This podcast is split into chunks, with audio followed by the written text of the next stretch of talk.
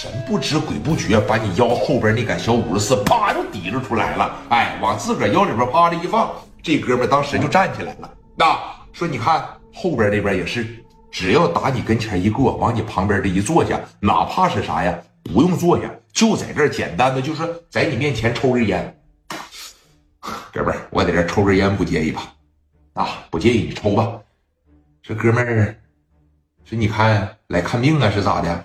听这口音不像本地人呐，不像本地人。你看我像哪儿的？应该是东北的吧，哥们儿啊，长得呀武大。哎，打火机掉了，我捡一下打火机啊！一猫腰，咔着往前一更劲，直接就给你掏了兜啊！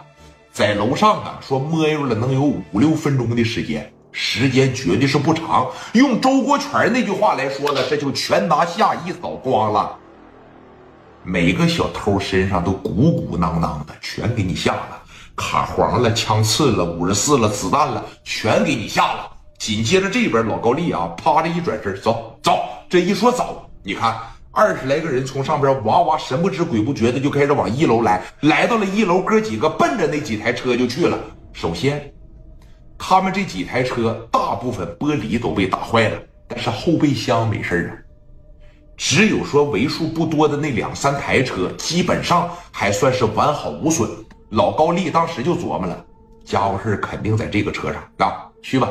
这一说去吧，手底下一个小兄弟大步流星的奔着那几台车就去了。哎，先是眼珠子往里边这一扫，发现座子上啥也没有，再紧接着往地板上一瞅，也啥事没有。来到了后备箱，啪嚓，小铁丝拿出来了，往里边一捅，一二三，啪，往后边这一勒上。手往里边一掏，操，里边全是五连发，哟，全是五连发，砰的一合盖紧接着头一个回来，老高丽去，第二个小偷又上了，来到了说另一台较为完整的车跟前也是往车玻璃里边瞄了一瞄，往后边瞄了瞄，左边瞄瞄，副驾驶瞄瞄，紧接着奔着后备箱就来了，小铁丝啪的一蹬出来啊，人家那手啊。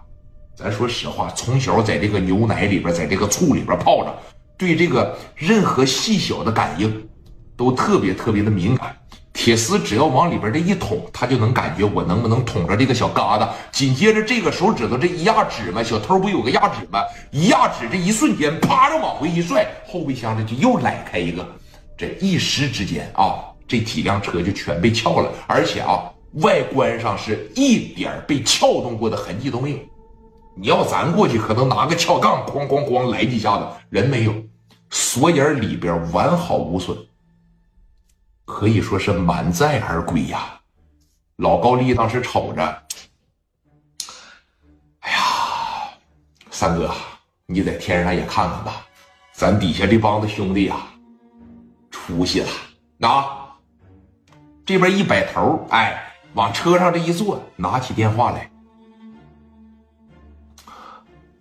这绝对是本事，那小偷这个东西是术业有专攻，只要你琢磨，没有做不到的。我说的对不对，哥？哎，兄弟，李哥怎么样？全拿下，全拿下。十三分钟之前你不刚到医院吗？对呀，全全拿下了。